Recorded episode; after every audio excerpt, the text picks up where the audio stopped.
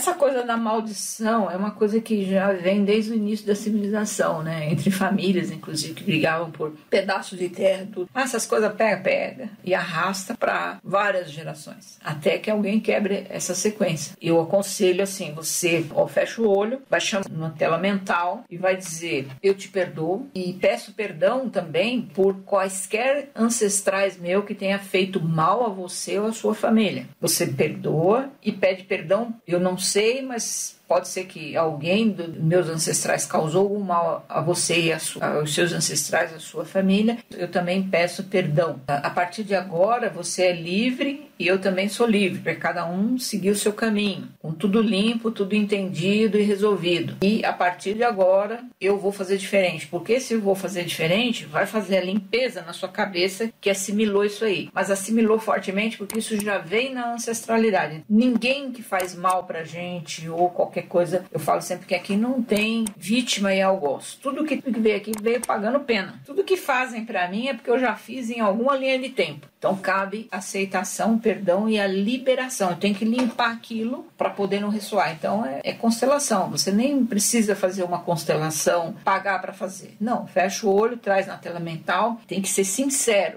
Eu entendo o que você passou para mim, alguma coisa que, que pode ter acontecido no passado, mas de qualquer maneira eu te perdoo e peço perdão para todos os meus ancestrais caso tenha feito algum mal à sua, à sua família, aos seus ancestrais. E a partir de agora fica tudo zerado, tudo limpo, nenhuma mágoa entre nós e tal. Segue o seu caminho, vou seguir o meu e a partir de agora eu vou fazer diferente. O fazer diferente é não pensar mais nisso, já entregou, já fez a limpeza e pronto. Toda pessoa que surgir no seu caminho, que te atrapalha de alguma maneira, que você não gosta, pensa que aquilo está sendo refletido e volta para você e vice-versa, que pode não ser dessa vida e pode ser de outras vidas, não importa. Qualquer coisa, traz a pessoa na tela mental, fecha o olho, fulano, eu te perdoo, você me perdoa, se fiz algum mal a você, e tudo isso aí. Que você tira essas entraves do caminho. Sempre surge aquela pessoa que às vezes você conhece, que eu falo que a primeira impressão é que tem que levar em conta. Conhecer uma pessoa, sentir um negócio estranho, nem continua. Aí eu vou conversar, ah, nossa, fiz um julgamento, né? A pessoa é legal. Não. A primeira impressão é que vale. Essa pessoa pode demorar 5, 10, 20 anos, um dia essa pessoa vai te causar um dano. Então, não força.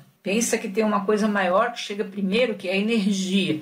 Chegou aquele primeiros três segundos, não deu nem insiste. Não é que eu falo, não é rechaçar ou odiar a pessoa, não. Por favor, pai, isso aqui já disse que para mim que não, não segue, não, não entra na intimidade e uma série de coisas, porque tem um monte de gente que aparece, muito amigo, de repente vira melhor amigo de infância, e você conta a vida, não sei o que, e lá pra frente a pessoa te trai de alguma maneira. Mas aquela primeira impressão já tinha me dito que não era legal. Mas depois essa pessoa me convenceu, até porque quem está no campo para te fazer mal já vem pronto. Então, às vezes, se aproxima com a, o canto da sereia, o bico doce que eu falo. E aí vai, você se entrega tudo, dar ali um pouco. Ela vai te dar o, o retorno daquilo que você já fez com ela lá em outras vidas. Mas já traz, já, já perdoa, já libera tudo que é para nunca mais encontrar. Já vai liberando, porque isso é uma libertação para você, para os seus ancestrais e é para a pessoa e os ancestrais dela também. Essa amarração aí sai fora do campo.